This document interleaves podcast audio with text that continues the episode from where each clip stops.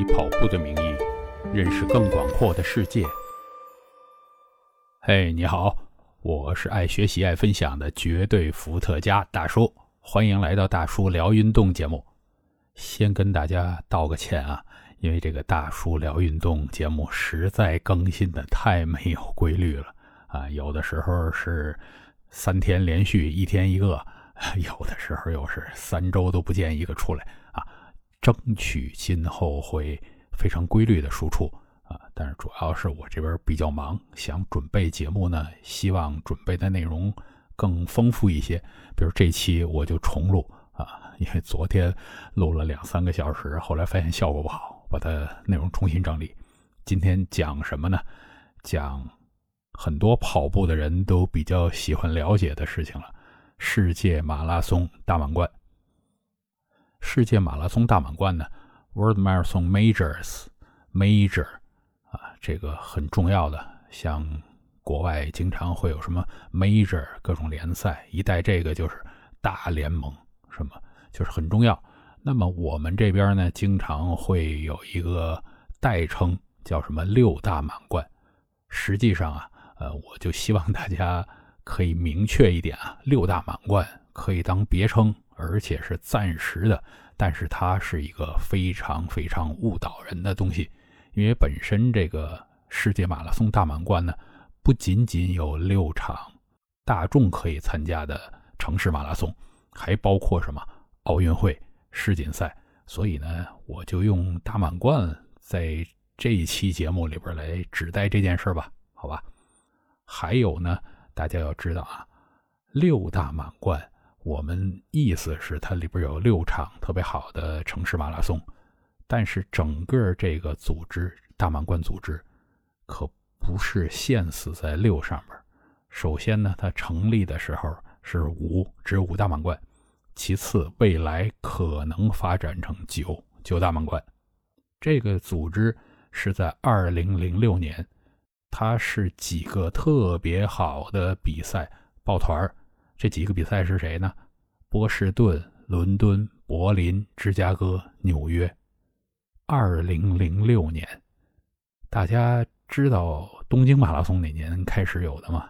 第一年创始是二零零七年，所以就是大满贯组织是比东京马拉松更早出现的。但是东京呢，就在二零一三年就加入了这个组织。东京马拉松。呃，大家可以想一想啊，零七年到一三年，这才几年，连十年都不到。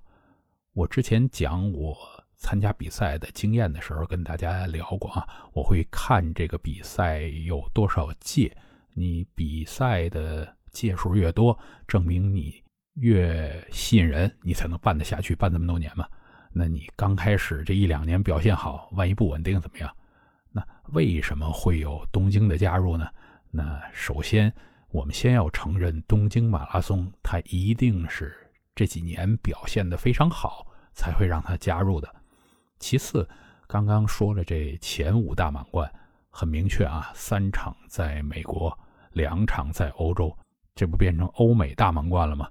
那作为一个好的商业组织，它肯定要扩充啊，那就扩展到非欧美地区。那第一场进来的就是东京，对于整个这个组织来讲呢，那它一定是有存在的意义的。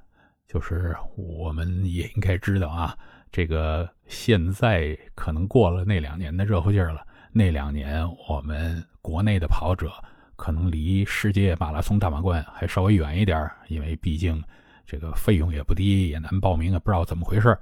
啊，咱们国内也有大满贯系列，有大奖赛系列，但是这两年都销声匿迹的感觉，是吧？但是人家大满贯可是坚持到现在，而且还是非常红火，这是为什么呢？首先一点呢，就是它对于大众的赛事来讲呢，可以是互相推广，就是每一场比赛赛前领包不是有个 expo 嘛，就是展会嘛，它都有一个展位。就是向大家来推荐其他的五场比赛，就是说我这场比赛很棒，我还有五个好兄弟，他们也很棒，大家都来参加吧。啊，这个时候呢，就涉及到一个六星跑者，那你光推荐也没什么用啊。我捆绑在一起，这个时候大满贯就显出它的威力来了。它能够成立这个组织是互相承认的。到最后，跑者如果完成了六站，可以得到一个六星奖牌啊。我待会儿再讲。还有一点呢，就是这个组织很厉害。刚刚我讲了，不止六场，还有奥运会和世锦赛。那能够使用奥运会、世锦赛这两个名字就不简单，因为人家这个大 IP 本身就特别值钱。你怎么能够把他们都邀请到一块儿呢？而且啊，之所以邀请到他们在一起，实际上是为了什么？是为了精英赛事。因为奥运会、世锦赛对我们普通老百姓来说，基本上是绝缘的啊。但是下一届大家也知道了，二零二四年的巴黎奥运会应该有大众参加的机会，把精英也拉到这个里边来。其实大家如果跑马拉松、看马拉松比赛都知道，那我整个一个赛事的传播还是围绕着精英来传播的。我电视里边的转播基本上就是照着男女第一集团、第二集团这些，呃，最多再加上一个本土的第一这样转播啊。大家首先看到是他们，那他们的表现好。我才会对这个比赛更加关心，所以呢，这个比赛就一定也要把精英选手都囊括进来。精英选手除了我六场比赛啊会给出奖金来吸引他们，他们还会有世锦赛和奥运会这个几个比赛的荣誉，可是要比赢得六大满贯更加吸引他们。所以呢，这个组织就是把。精英和大众都吸引到一起。二零一五年开始，雅培成为这个组织的冠名赞助商，所以实际上现在这个组织，如果讲它的全名啊，比较呃正式，然后就对得起这个组织的宣传，应该叫雅培世界马拉松大满贯。我也想这里边聊一下啊，就是如果有一个冠名赞助商。那作为我们尊重这个组织，希望这个组织未来发展的更好，我们尽量把这个冠名都加上啊，就好像这个北京马拉松，人家冠名这两年是贝壳嘛，那就贝壳北京马拉松，我们都这么讲。贝壳他觉得啊，我这个传播力更强了，那赞助北马是应该的，以后就继续赞助北马。那别的赞助商听到，哎，这个。贝壳被传播这么多，那我也要跟他争，我给多点钱，是不是？那对这个比赛会更好。所以呢，叫雅培世界马拉松大满贯。大家不知道这个，除了买奶粉的和跑步特别多、关心这些内容的人，知不知道雅培的那个 logo 啊？它其实是一个很简单、很简单的 A 字儿。它的这个东西呢，也出现在哪儿呢？出现在了地表最强长跑团体 NN Running Team 的衣服上。他赞助 NN 那边是赞助什么呢？是一个测血糖的仪器。那么呢，就是 有可能大家都会有自己的认知的局限性吧。就是大家要记住啊。那个出现在 NN 跑团衣服上的雅培标志，跟冠名世界马拉松大满贯的这个标志呢，其实讲的并不是一件事儿。呃，大满贯上面的雅培是它整个企业的宣传，NN 那边呢相对来说是更是讲产品，而且呢，可能有的人并不知道那个是雅培的标。呃，就说这个 N N 的衣服上还有马拉松大满贯的这个赞助啊，这不是这样的，这就闹了笑话了。那整个这个组织呢，还会有其他的东西做出来，你不能光是组织一下这个精英选手，然后再给大众发俩奖牌就完了。他们不满足于这个上面，他还有其他的事情在做，包括什么呀？包括一个他自己也做线上赛，那你可以买奖牌是他的收入。他自己也有授权的商品，如果大家去大满贯的官网上可以看到，他有衣服啊什么在卖。还有呢，它给跑者带来了一些什么好处呢？就是它可以让跑者有更多的抽签，得到这目前六场比赛的名额的机会。因为这六场比赛呢都是一个名额难求的，所以呢有更多的机会，当然也更吸引到大家来参加大满贯比赛的活动。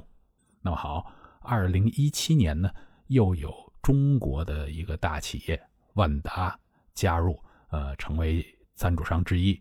万达呢按照之前讲的是签了十年的合同，万达在体育上的投入呢其实相当相当大的。万达体育，包括大家可以看到世界田径的钻石联赛啊，就是万达冠名的，叫万达钻石联赛。现在，那万达赞助了大满贯，它有些什么好处呢？首先就是它这边会做年龄组的奖牌，如果你通过参加有一些比赛里边。得到这个年龄组赛事的比赛资格，可以到每一个年度吧，他会安排其中一场做世界马拉松大满贯年龄组的比赛啊。曾经啊，这样讲吧，我之前就说我参加比赛，有一年我为什么突然间就跑了沈阳呢？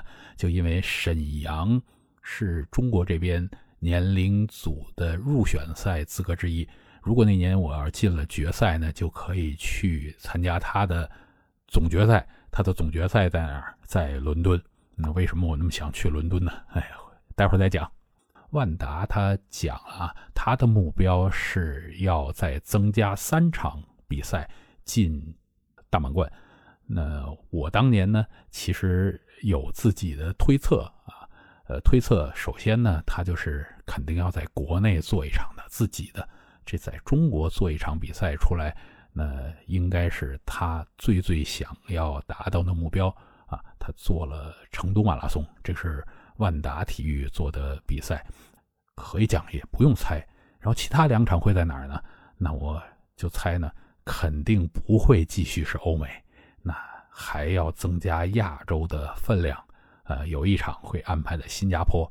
果然，他后来呢就把新加坡马拉松。呃，设计成了他的一场备选赛事。不过呢，前年还是去年，新加坡又应该跟这个万达闹掰了啊，已经退出这个候选了。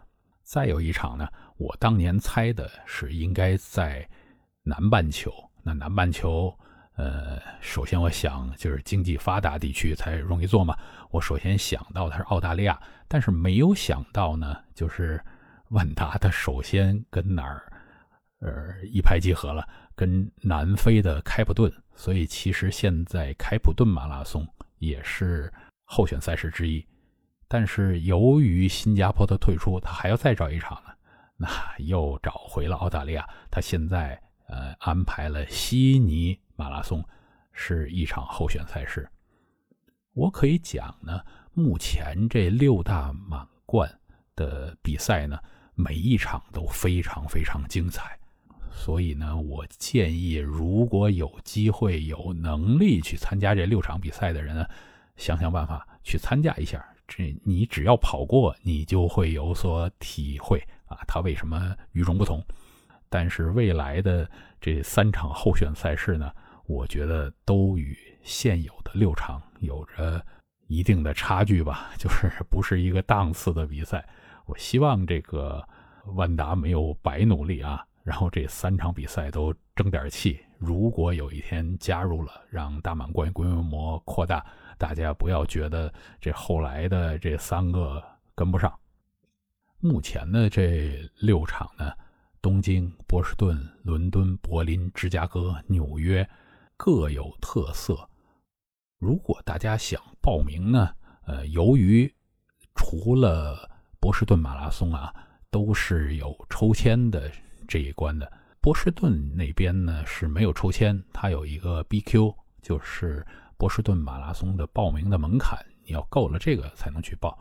对于跑得快的人来说，波士顿其实是最容易中的，因为你成绩够快的话，就肯定可以报得上名，就参加得了。要够快啊，我不是说只要到达了 BQ 就行。BQ 是一个根据你的年龄、性别定了一条指标，你要在某一个时间里边达到这个指标，你就可以去报这个比赛啊。但是报了之后还会有筛选，你反正是。越慢就越容易被筛出来！其他的比赛呢，抽签难易程度不一。据我个人的经验呢，最容易抽签中的是芝加哥马拉松，最难抽签中的呢是伦敦马拉松。其他几场可能差不太多吧。据说东京比较难抽，但是我也抽中了，呵 呵只能说我个人的感受啊。我个人感受就是说你。甭管什么时候开始，你都把它全都报了，都都这五场啊，除了波士顿，全都报了抽签。呃，我相信没有什么人有那么好的运气，一年能抽中个三场，一年抽中个两场，还是能够支撑得下来的嘛？那个试一试呗。我今天更多的讲一讲我们这个六星跑者的一些有意思的事情。如果要是涉及到后边这六场比赛的其他一些数据，我相信有些人可能没有那么大的兴趣了啊，因为涉及到一些比赛的组织啊、精英跑者的一些数据。那你可以先听前面这个有趣的，后边你可以跳过啊。先讲六星跑者，六星跑者这么多年一共有八千一百四十三个人啊，达到了这个六星跑者。那么这个六星跑者是如何达到的呢？就是说，你即便你是跑了这些比赛，也不是说人家会自动的就授予你六星奖牌，你还要自己去上大满贯的官网去申报啊。它里边会有所有这些比赛的成绩、姓名之类的，你要去申报。你说这个成绩，呃，这个名字就是我，那你把它都。归拢到这个整个大满贯的数据库里边，他会看，直到你已经得到了五场。那么在跑第六场之前呢，你可以跟这个大满贯赛事说：“我要跑这第六场了。”那我跑完这场，我希望就拿到这个奖牌。呃，大满贯赛事呢就会怎么安排呢？就是你去到这个比赛的博览会领号码布的时候呢。有一个专门的柜台嘛，那你可以到这个柜台去查啊。OK，我已经在这儿你的网站申请过了。这个时候呢，他就会给你另外一个号码布，你比别人多一块。这号码布上面就会写着啊，你是准备跑这个第六星的。所以你带着这个号码布，再过终点之后呢，就会有一个六星的奖牌在那边等着你。核对之后就会。挂在你的脖子上了，这个是六星跑者的来源吧？因为这个奖牌上面放着六颗星，代表着这六场城市马拉松的比赛。当然了，你不能说规定啊，这个人我必须按照顺序就跑这六场比赛，再去跑别的。所以很多人呢，他是有自己的有利的地位，比如说他跑的就是特别快，而且去波士顿成本又不高之类的，他每年都去。有的人他手里有可能十块、二十块波士顿马拉松奖牌，不出奇的，啊，刚刚我又讲了，呃，伦敦马拉松最难抽签，但是呢，伦敦马拉松对英国人就是本土居民是有它的优势的，很多英国人他也跑了很多场伦敦马拉松，啊，这个都没有关系的，是有非常非常多的人跑了不止一场的。某一个赛事，也有人是跑了非常多的轮儿。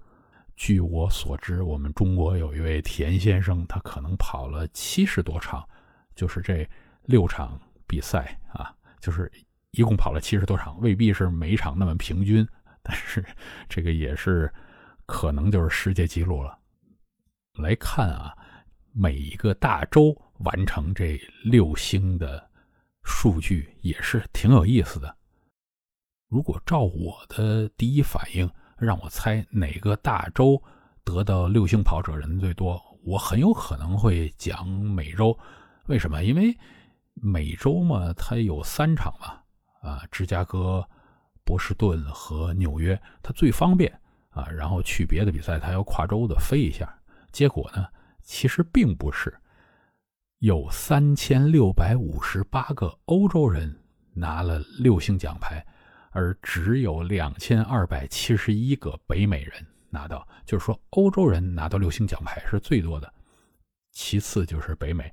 亚洲呢排第三，一千三百九十一。之后像南美啊、非洲啊、澳洲啊，人都是几百、几十这样，就少了很多。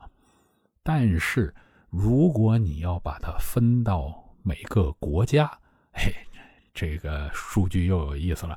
就的确就是美国是拿大满贯的人最多的，他一共有一千五百四十四个。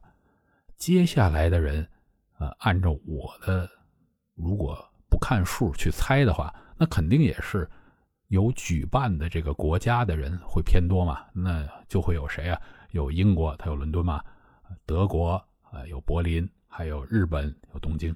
但是这几个国家，英国，嗯，的确是排在第二位，有七百七十一个人；德国呢，只能排在第四位，四百三十九个人。那第三位是谁呢？第三位是意大利，有四百五十三个人。这个究竟是为什么会这样？我真的想不透。说明意大利人还是很喜欢啊，满世界的跑马拉松去。之后第五位是谁呢？第五位就是我们中国内地，有四百人。而且呢，这个仅仅是中国内地啊。如果我们要把香港的两百零九。澳门的九个以及台湾的九十六个人加上，哇，那一下子就很前面了，对吧？这说明中国的经济发展是非常非常快。因为实际上中国知道跑马拉松，然后又知道有这个六星奖牌，都不是很长时间的事儿。中国的跑马拉松其实起步挺晚的，但是呢，就是中国人比较狠。中国有非常多通过经济行为来得到一些荣誉的事儿啊，比如说，我就知道当年就有二十多万的套餐，呃，你一年里边就可以完成这大满贯的所有的赛事。当然，前提呢是建立在你还能够跑得下来，因为有的人我就算给了他这些名额，有的比赛离的时间很近，他未必能够完成，是吧？当年我记得有一个十九岁的女孩啊，好像是某一年最快最小的完成嗯六星的人，中国一个女孩，前作怪。之后呢，日本其实在分国别的六星跑者里边呢，数量只能排到第八，那就说明什么？说明这个日本人可能。呃，对于出国跑马拉松兴趣并不是特别大，这种感觉啊，因为日本的比赛呢，其实是非常非常多。日本是个非常喜欢跑步的国家，他每个周末都可以看到有无数场比赛在组织啊。而且据我所知，全世界拿全马完赛奖牌最多的人，应该在日本啊，拿到一千多块是肯定有了。啊，还有一个地儿就是我们中国台湾，台湾省那边呢，每个周末有非常多的比赛，而且地方又小嘛。那我听说过啊，有人赶得比较快，他一个周末可以拿到三块奖牌，因为有的比赛进行的比较早，有的稍微晚一点，他可以同一天去跑两场全马，有意思了。呃，之后排在前边的呢，也都是像什么西班牙、加拿大呀。墨西哥呀，法国，要不然就是美国的周围啊，加拿大、墨西哥，就是跑美国比赛特别方便；要不然就在欧洲，都是这样的国家。那么有一个数据呢，就是有八十四个人都是在一年之内就拿到六块奖牌。那一年之内拿六块奖牌，这个我刚才聊了啊，都是不太容易的，因为他体力还要有保证。还有一个呢。就是国际旅行一定会比较方便。如果看这个数据呢，八十四个人啊，在疫情之前，就是到二零一九年之前已经发展到每年接近二十个，呃，顶峰是二零一八年有二十一个人啊，一年横扫六大，可以这么说。然后由于比赛在这两年都有取消的情况啊，所以二零二一这个二零二零都没有人完成。二零二二年虽然六场都办了，但是呢，只有一个人在这一年之内扫了六场。就是即便这个比赛有，那你未必能够拿得到比赛的资格啊。即便拿到比赛的资格，可能国际旅行还有很多限制，呃，投入其实真的是蛮大的。之后有意思啊，我就准备开始结合。每一场比赛自己的特点，很多这个组织方面的东西来聊。我不知道大家爱不爱听。如果你要觉得没劲，那就跳过去也无所谓了。后边可能是一些比较枯燥的数据。每一个项目，我就来把六场来做一下比较啊。成立就是办第一届的时间呢，东京是最晚的啊。刚刚讲了，是在大满贯成立之后一年，二零零七年才开始办。最早的是谁？这个不用讲了，就是马拉松皇冠上最大这颗明珠波士顿。它一八九七年开始办，那现在一百二十多届，这是非常了不起的。波士顿在历史上可以说只有两年没有真正的全马，其中一年呢就是被新冠疫情所拖累，二零二零年它取消了，还有一年呢应该是一战吧。一九一八年，它改成了军人的接力赛，就是四个军人每人跑一棒，十公里左右，这是比较特别的一个情况。然后讲到伦敦，伦敦是一九八一年才成立，才开始办的，也是资格很浅的一个啊。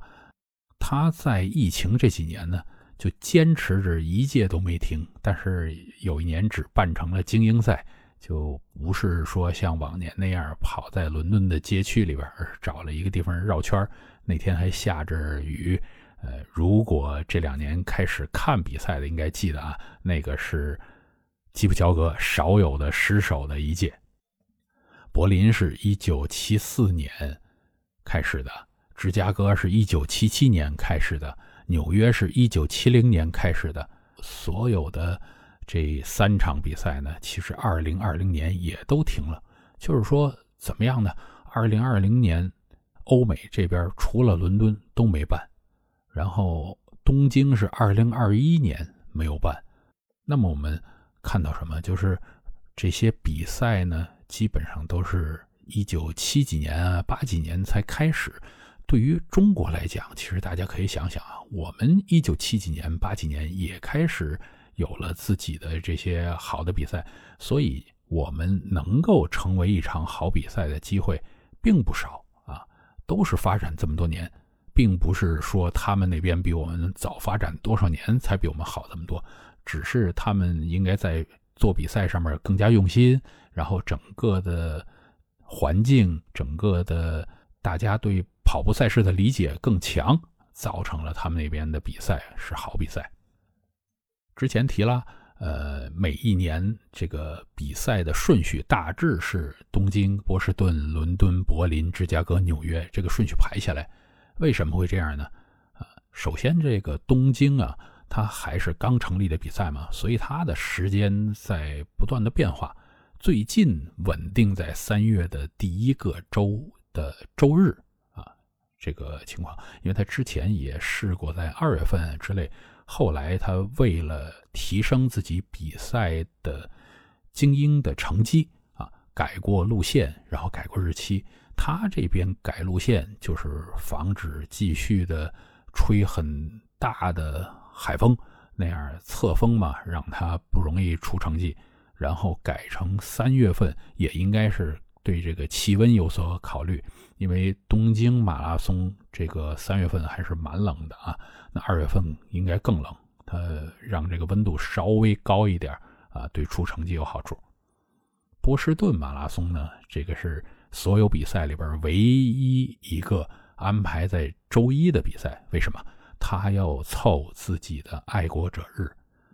美国的这个爱国者日呢，是波士顿的一个大的节日，他放假是周一啊，四月的第三个周一是他的比赛日，所以非常的固定。那你可以推算出来，未来一万两万年他哪一天比都是定出来的，这点呢也非常重要。呃，说到这点，咱们有很多难言之隐。国内的比赛的日期是完全无法预知的。接下来是伦敦，伦敦也会在四月份。那最近呢，都会安排在波士顿这个周一比赛之后的周日进行。但是之前呢，跳来跳去，所以我并不好说啊。因为伦敦试过在波士顿之前一周，甚至试过呢。呃，波士顿在周一嘛，他就周日举办。当然，现在这六家是一伙的了。我相信伦敦会要给波士顿面子，因为人家波士顿肯定定在第三个周一了。那他想办法要避开，要不然你自己这么打就没有意思，等于两边在抢这个参赛选手。柏林呢会安排在九月的最后一个周日，芝加哥是十月的第二个周日。纽约是十一月的第一个周日，所以按照这个顺序，大家也听啊，刚才听，其实有几个比较接近的日期，就是波士顿和伦敦，以及呢柏林、芝加哥和纽约。柏林和芝加哥有点意思是什么？就是一个是九月最后一个周日，一个是十月的第二个周日，跟咱们中国这边。国庆长假都贴着，甚至有的时候你就完全粘在一块儿。那所以呢，对我们的好处是什么？就是我们可以跑这两场的时候，顺道就进行一个不用请假的长途旅行。对于这几场比赛呢，其实各有特色，都有非常好的地方，当然也会有缺点。我就根据我自己的。理解来讲啊，如果讲的不对，大家多提意见就是了。东京这边呢，比赛就充分体现了日本办东西它的一种规矩，他做什么事儿都是有很明确的规范在那儿啊。我见过他的志愿者的培训手册，那相当相当的精细，而且他那个志愿者提前都要开三四次会，每次会是真正的做培训哦。但是呢，它的缺点也有啊，不肯定不能全是优点。首先一个就是我觉得挺不舒服的一点，就是它的终点呢，你普通观众是根本看不到的，它会离这个终点可能有一个街区，它就给你拦住了啊。它跑到里边去呢，还要拐一下，所以你远就算你的眼睛多好，带着什么望远镜，你都看不到这个终点冲线的这个镜头，而且呢。相对来说，日本人是很拘谨的，即便你在路上见到他们的观众这个助威，你也觉得，哎，还是很保守这种感觉。波士顿不用讲了，它是皇冠上的明珠嘛，所以它的历史碾压一切，它又没有抽签，我就是这样。你别的比赛呢，基本上都会有抽签的机会。那波士顿坚决不给你啊！这个时候又，呃，讲回去了啊。为什么有大满贯的优势？大满贯就会给你跑了足够的次数，好像是够三次，就是你已经跑了这六场中的三场吧，还是四场，你就有抽签波士顿马拉松的机会。那这个应该也是很少很少名额，但是无论如何，等于是多了这么一个机会。而且波士顿他经常会开创很多先河。他一八九七年第一届比赛办出来是因为什么？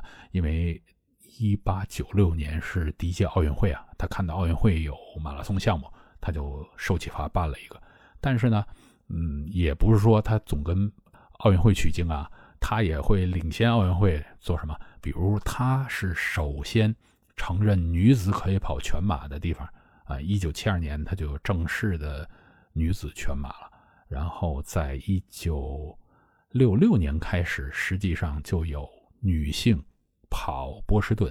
他后来是追认这些人啊，我承认你们都跑过，但是当年他们还是禁止的啊，从这个规则上是禁止的。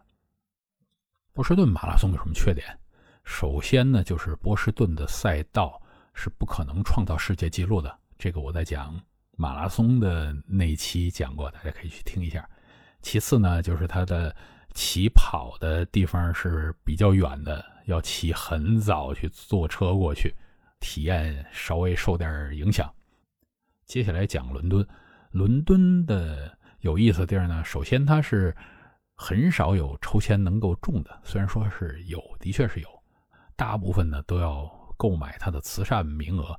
其实说的有点难听啊，就是购买慈善名额，实际上呃应该是怎么说？应该是我给你这些合作的慈善组织捐款，然后你这些组织。给我一个名额作为回馈啊，是这样。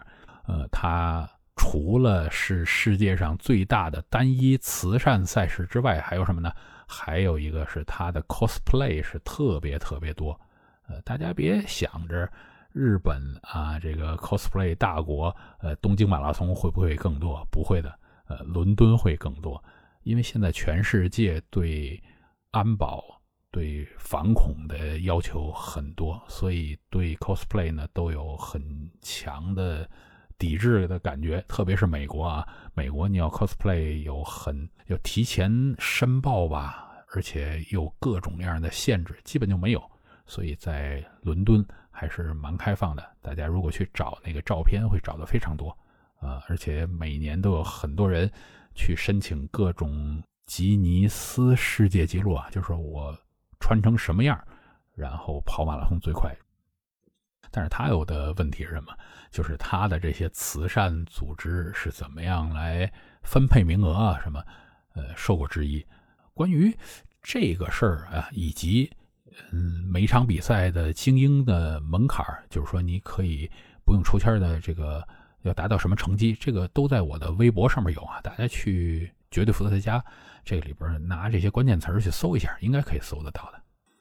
柏林，柏林的优势什么？毫无疑问的是快速赛道。现在全世界最快的多少个成绩里边，都是在柏林实现的。柏林是一个飞快的赛道。它的不好的地方，说实在的，我没想到它有什么特别不好的、很明显的缺点。芝加哥，芝加哥也是一个快速赛道。啊，绝对是快速赛道，而且啊，芝加哥跟柏林还有一个好处是什么？就是他们的起点和终点都在城市的中心，这点是挺难得的啊，就是能够让参赛者比较悠哉悠哉的去到起点，不用起得特别早。但是芝加哥呢，我总觉得这个赛道后节就是过了。唐人街过了这个中国城之后，有一节挺难受的，也没树荫，也没观众，呃，这点挺遗憾。纽约，纽约的观众热情，这个是不用讲的，那个从头到尾，从早到晚都是这么热情。我就是因为观摩了一次纽约马拉松，才决定继续跑，呃，城市马拉松的嘛。这个大家如果能够感受一次，那简直是，我觉得，哇，这个。其他的比赛，我感觉啊都没法跟纽约比。但是呢，纽约有它的缺点在哪儿呢？一个就是赛道是很难跑的，是我认为我跑过城市马拉松里边，甚至可以算是最难跑的一场，就很难起成绩了啊。另外一个呢，就跟这个波士顿差不多，因为它要在比较偏远的地方起跑，所以你要起得很早。去赶车，而且他那个地方还要坐船渡轮到一个岛上开跑。下边聊聊这个冠名赞助商啊，东京是比较厉害，他就一直是坚持不给任何人冠名，他就叫东京马拉松，后边都有。波士顿马拉松呢，应该刚刚跟他的冠名赞助商解约，之前是 Hancock。Hancock 是一个保险公司，美国一个大保险公司。接下来会签谁呢？大家听后边的赞助商，我怀疑，甚至可以换种说法，我担心又签成同一家。伦敦，伦敦是 TCS 的冠名 TCS 是个什么机构呢？TCS 是一个做 IT 的公司，它的 T 就是 Tata，Tata 是哪个国家的呢？是印度的。所以按照这个我的理解，实际上伦敦马拉松的冠名赞助商呢是属于印度的一家 IT 公司。柏林马拉松的冠名赞助商是 BMW，这个比较有名啊，有有挺多年了。芝加哥马拉松的冠名赞助商呢是美国银行，然后纽约马拉松的赞助商呢也是 TCS，就是我比较担心波士顿到时候也是他们家，哎，就变成他们家来垄断这个 冠名生意了。之后就是再聊他们的官方。赞助的跑步装备，这点可能大家会更关心啊，因为我们跑者会更关心哪双鞋是正宗的这个限量版本。东京呢是本土品牌亚瑟士，波士顿这个在阿迪达斯手里，我相信阿迪达斯是怎么样都要保住，因为波士顿这个太值钱了。伦敦呢是 New Balance。柏林同样是 Adidas，芝加哥是唯一这几场里边耐克赞助的，然后纽约呢又是 New Balance。这里边我才突然间发现啊，这个伦敦和纽约都挺有意思的，都是 TCS 冠名，然后 New Balance 赞助运动装备。他们的奖牌各有什么特点呢？东京马拉松呢一直是它的 logo。这种编织袋这种感觉的花纹啊，变来变去，这个花纹都不会消失，而且是圆形的奖牌。波士顿这就更不用讲了，这么多年下来，一百多年下来，一直是它的独角兽啊。它这个独角兽呢，是它的组织波士顿 BAA 田径协会的 logo 啊，它的。这个比赛其实每个比赛都有自己的小吉祥物嘛。那波士顿的吉祥物就是这个小独角兽，叫 Spike，Spike 就是那个鞋钉的意思。伦敦的奖牌应该没有什么特征，这么多年它其实变来变去，我没感觉有什么特征啊。柏林呢，柏林有个传统，就是奖牌的一面会有上一届的冠军。但是也不一定啊，反正总归是有一个人的浮雕，所以基普乔格出现在上面有挺多次了，因为拿了挺多次冠军嘛。但是我参加那一届呢，就是呃上一年去世的一位比赛组织者里边的重要人物。芝加哥是风城嘛，它很多高楼大厦，但是它也也并不是啊，它就是。每个奖牌上面都是它的地标，因为还出现过这个大豆子，那个叫什么云门呢？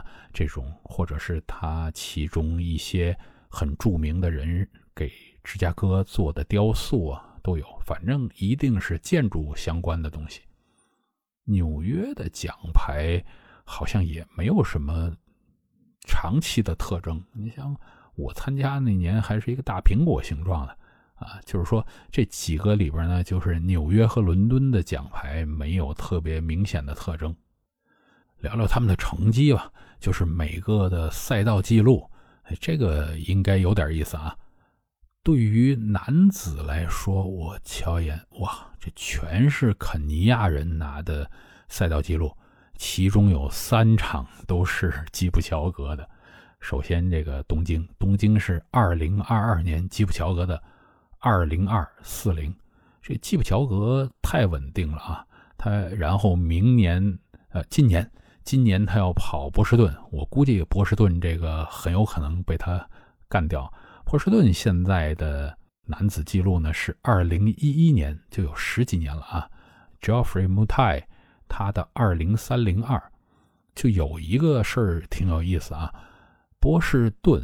按理说，我认为这个赛道还是比较容易出成绩吧，就是不会太差。因为波士顿的赛道整个是一个下降的趋势，它的起伏又不是特别大啊。我不知道为什么它的成绩总是 不是特别好，每年。当然天气是其中的一个原因了，其他的个人感觉那种坡度的起伏对他们精英选手没有什么影响。看吧，看今年如果基普乔格再拿下来，那他就在四场的大满贯赛事里边拿着赛道记录，天哪，简直是王！伦敦，伦敦是二零一九年基普乔格拿的二零二三七，柏林就不用讲了啊，柏林这个太有名了啊，基普乔格拿的世界纪录也是二零二二年的二零幺零九。那基普乔格，我的天哪，在二零二二年同一年就拿了柏林的世界纪录，拿了东京的赛道纪录啊！一年，反正他一年就只跑两场比赛。下面芝加哥，芝加哥是二零一三年，丹尼斯基梅托的记录是二零三四五。芝加哥的赛道呢，实际上相当平，所以。一会儿也讲到女子的记录就在芝加哥创造出来的。我相信，如果芝加哥能够有办法请到高手的话，可以刷新这个赛道记录是毫无问题的。芝加，所以这是为什么我一直说芝加哥这个比赛好像在整个这六场里稍弱一点，就是这个感觉。他一直。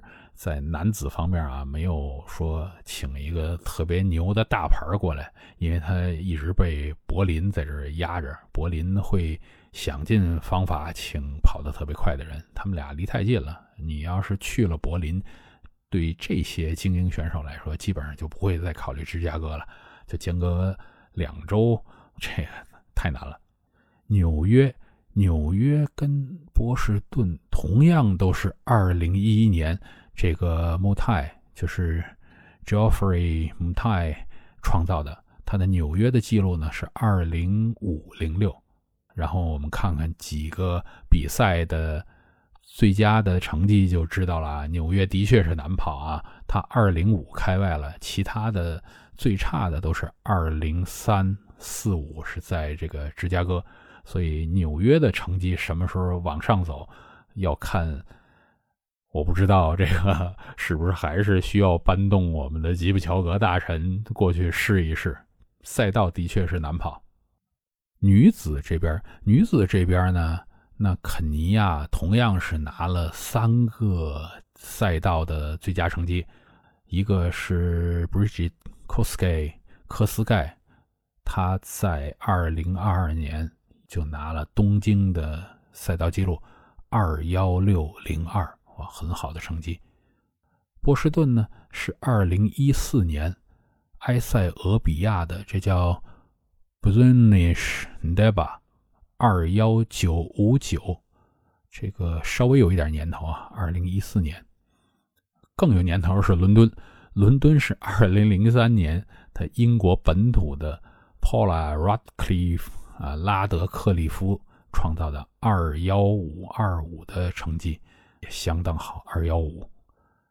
柏林，柏林也是二零二二年，是去年。哇，天哪！这个现在马拉松的成绩突飞猛进，大家可以听听啊。其实都是这几年创造的赛道记录，在不断的打破。这是为什么？就是因为以前呢，搞长跑的人。都是在过了自己场地跑，可能万米啊什么巅峰期之后，再去转去跑马拉松。但是现在不一样了，现在马拉松比赛又多，然后呃这个奖金又丰厚，所以很多人在自己的巅峰期就已经开始跑马拉松了。那这个成绩真的特别特别快。柏林埃塞俄比亚的 Tigist Asefa。他的二幺五三七也是二幺五开头，相当相当快。芝加哥呢是二零一九年，同样是东京马拉松的纪录创造者啊，Bridget Kosgei，他的二幺四零四，这也是世界纪录。之后到了纽约，纽约又是这几个里边最慢的，唯一一个过了二二零啊，他是肯尼亚，在二零零三年。叫 Margaret Okayo 的二二二三幺，所以从这个上面也很容易就看出来了啊，纽约这个赛道很难跑，呃，这个已经经过精英选手的证实了，大家就不用再争论这件事儿。跑的容易出成绩比较快的，伦敦、柏林、芝加哥，当然东京马拉松，其实它设计赛道啊什么一直在为出成绩而考虑，所以这几年进步也非常快。你看他男子也都二零二，女子都二幺六，如果再等两年，说不定这记录还能再继续破。我们等吧，反正这个日本也有本土的高手，你老外。这个来了还要受他本土的这个压力。对于这些比赛，当然就是背后有一个很强很厉害的组织者。东京的组织者呢叫 Tokyo Marathon Foundation，是一个基金会啊。这可能也是由于他的是基金会在做，所以他的商业做的没有那么明显，甚至没有给冠名。波士顿是很著名的 BAA，就是波士顿田径协会。呃，那我之所以想跟大家讲这个比赛组织，是让大家听听啊，人家一个赛事公司一定会做很多很多场比赛出来，就不是说我指望着一年就做这一场。那个中国现在也在改嘛，就是要求。每一家赛事公司至少有什么十五个人交社保，这是什么意思？就是要你赛事公司规模大，意思是什么？就是你一年要多办点事儿，你不能就指望着一场比赛，那个你根本就不可能养十五个人，是不是？所以呢，你看看人家波士顿，波士顿办的比赛有哪些？有有有五千，有一万，有半马，有越野，各种各样的比赛贯穿全年，基本上所有的这些。大满贯的赛事的组织者一年都会有非常多的比赛在做。伦敦，伦敦的组织者呢，其实也做了很多比赛啊，包括万米啊，包括呃骑车，呃，而且呢，还有一个比较著名的叫 Big Half，就是大半程。嗯，这个比赛不是那个大白跑啊，它是这个那个是 Great，这个是 Big。嗯，它这个 Big，呃，每年。至少前几年啊，都一直请谁来？都请那个呃莫法拉啊，也是一个挺著名的比赛了。柏林，柏林的这个组织者呢叫 SCC。如果大家去看他的官网上面，一定能看到这个东西，首页上就有。他每年也组织各种比赛，包括有半马，半马就是呃柏林半马，这也是很著名的比赛。还有轮滑，轮滑是什么时候比呢？是在。马拉松的前一天，有的人就是头一天去轮滑，轮滑一个全马，第二天再跑一个全马出来的。芝加哥我倒是好像没太注意啊，他这个组织者每年还组织什么比赛出来，这个先略过。如果有谁知道啊，欢迎提供信息，我也在继续学习之中吧。纽约，纽约是著名的 NYRR 纽约路跑协会。纽约这边我就要提一个了，它九加一，纽约也是要抽签嘛，抽签这个名额。那它的九加一是什么？你参加我九场比赛，因为它的比赛真的非常多，你想参加九场是没问题的。之后加一，我就能保证你得到一个呃纽约马拉松的全程。它加一是什么呢？就是你或者参加九场之后。再做一场比赛的志愿者，加了一个一，或者你参加九场比赛之后再捐一千美金啊，都可以达到直接拿到一个名额的这个机会。刚刚就比较了一下这六场比赛的一些特征啊，我相信这个喜欢的人听的还有点意思，可能对这些没兴趣的已经头疼了。啊，我最后再讲一个这个规则啊，这规则可能更没劲了。这是什么？专门对精英跑者的系列赛的怎么样评奖？系列是什么意思呢？最开始是这样的啊，最开始是每个系列呢，就是两个日历年，就是比如说他零六年成立，假如说他零七零七年的一月一号。到零八年的十二月三十一号，这算我的第一，这其中的一个系列吧，这应该是第二系列了。然后呢，继续的下一个系列是什么？下一系列是零八年的一月一号到零九年的十二月三十一号。那么这是一个系列，它这个系列就是每一个都跟前后都有叠加。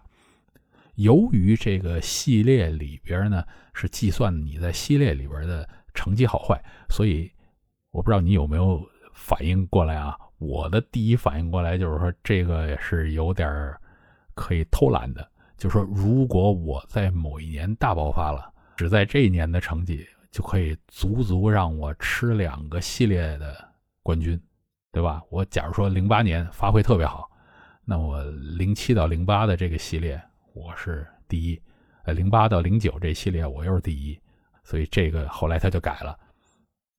后来他就改成什么样了呢？后来就改成我从某一场比赛开始，然后转一圈，我再转回这场比赛，这是一个系列。就比如说。呃，它的顺序不是东京、波士顿、伦敦、柏林、芝加哥、纽约吗？那我再转回东京，这是一个系列，那我这系列算结束。之后下一个系列开始什么？就是从再从波士顿开始，就是波士顿、伦敦、柏林、芝加哥、纽约、东京，再转回波士顿。就是我的六场比赛里边有七场次，如果。世锦赛啊，奥运会在其中，我要把世锦赛跟这个呃奥运会也算在里边。当然呢，由于疫情，就是他们有各种的什么停赛啊、推迟啊，所以这两年的系列特别混乱。呃，专门呢我看了一下啊，它的第十三系列是从二零一九年的芝马，一直到了二零二一年的纽约马，然后呢，第十四系列呢。就是彻彻底底的二零二二年，就是东京马拉松到纽约马拉松，那之后会怎么搞呢？我现在还不清楚，因为在他的官网上他没有写，呃，没有标明，我也不明白为什么他，呃，有这个两个同样的比赛，头一年、第二年这个转回来，非要搞到七场才结束啊！而且还有一个问题，我也没想明白。万一万一他这个第一个结束了之后再进行的一场世锦赛，或者再进行的奥运会，然后那个到底算在上一个系列还是下一系列？反正这个也不是很复杂的事儿，他们怎么说咱怎么听着就行了。对于精英跑者来讲呢，其实参加大满贯吸引力是蛮大，而且可以讲非常大。如果大家去看过这些比赛的奖金，就知道了啊。我一场比赛的奖金，你拿第一名的奖金，加上可能破赛道记录的奖金，甚至你破世界纪录奖金，七七夸夸加在一块儿，可能有十几万啊，差不多这数吧。我就我没有去细算啊，可能十几万美金，这很了不起了吧？但是呢，我世界马拉松大满贯，我给你更多奖金。当年有多少？当年的奖金系列的男女第一会给到二十五万美金，哇，这个简直真的是财大气粗。但是 从去年开始同工同酬了，不是说男女同工同酬，而是说这个你跑步的跟轮椅组同工同酬，一下子就砍你二十万，从原来的二十五万降到了五万，因为这个轮椅组的冠军。他的系列赛里边第一名奖金就是五万，那把这奖金降下来，我觉得也正常啊。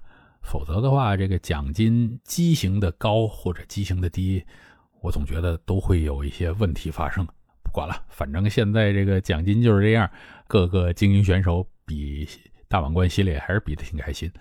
怎么样来算冠军呢？是这样啊，首先我们要知道，我只算积分儿。来，最后来排积分呢，就是在这六场比赛以及世锦赛和奥运会里边，你要拿了前五名才会有积分给你。那给你多少积分呢？也特别有意思啊，就是按照你比赛名次的一到五，把它倒过来再平方，就是怎么样呢？第一名他就有五五二十五个积分。第二名四四十六个积分，第三名三三得九，第四名就是二二得四，第五名得一分。然后这一个系列里边呢，我只取你最高的两个分这个是跑步的人。如果对轮椅组呢，那就是取你最高的四场。如果有奥运世锦赛，再加一场五场。呃，咱们对这个轮椅组那边就不太不再讲了啊，这个太复杂。对于跑步的这边，就是算你两场最高的。假如说你拿了两场都是冠军，那不用讲了啊，就是两个二十五就是五十分。当然了，大家也都知道啊，听到上边讲，就是某个人在某年很厉害，拿了两个冠军。万一这个时候有个叫什么双雄，我每个人都在整个这个系列赛里边都拿了两个冠军，各五十分，怎么办呢？评分的时候有以下的规则再继续来啊。首先我要看两个人有没有同一场比赛比过。大家别想着同一场怎么两个冠军，不是这样啊！我可以比三场嘛，是不是？我这一系列里边，在这个正面交锋这里边呢，我们就不管他有没有积分啊，还是怎么样，我就看谁赢。假如说一个人第七，另一人第八，那就这个得第七的这个赢啊，赢了对方。前提是这这俩人的积分都是最高，这个来比胜负。之后呢，再比。除了这两场之外，拿冠军多不多？就是万一有人拿了三场冠军呢，对吧？他这第三场本来在这个积分里边是不算的，但是在积分相同的时候，这个就算数了。对于精英跑者呢，一般来讲，一年跑全马，国际上这些顶级的精英，基本上三四场已经到头了，不可能再多，再多那些都不能叫做特别精英。啊，这跟我们国内的这个劳模不太一样啊。当然，这个国内跟国外的情况不一样。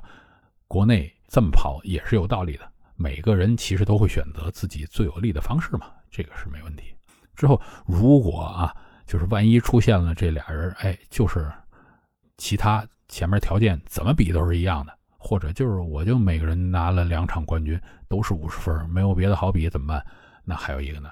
就是让六个马拉松的赛事总监坐下来开会，你们投票吧，选哪个当这个这个系列的第一名。当然还允许说，呃，分享，就是两个人都是这个系列赛第一名，这是允许的啊。就是这个规则就在这儿。今天呢，拉拉杂杂就讲了很多关于世界马拉松大满贯的这个东西啊。我不知道 会不会后半截这个，呃，很多人听着相当没有意思。如果你是一个比赛的组织者呀，或者是像我这样啊，对于比赛构成、游戏规则什么特别感兴趣的，我相信，呃，你能从嗯六场比赛里边学到非常非常多的东西。如果你仅仅是一个参赛爱好者，那我真的建议你还是去体验一场。说不定呢，你体验了其中一场，就觉得嗯，这个挺有意思。我还不如把六场都比下来，去拿个六星奖牌。当然，这事要快啊！我们的万达一直在努力把它变成九星奖牌。过了这一两年，你拿到这个牌的难度就会变得更大了。好，今天先聊到这儿啊，咱们有空再继续的大叔聊运动。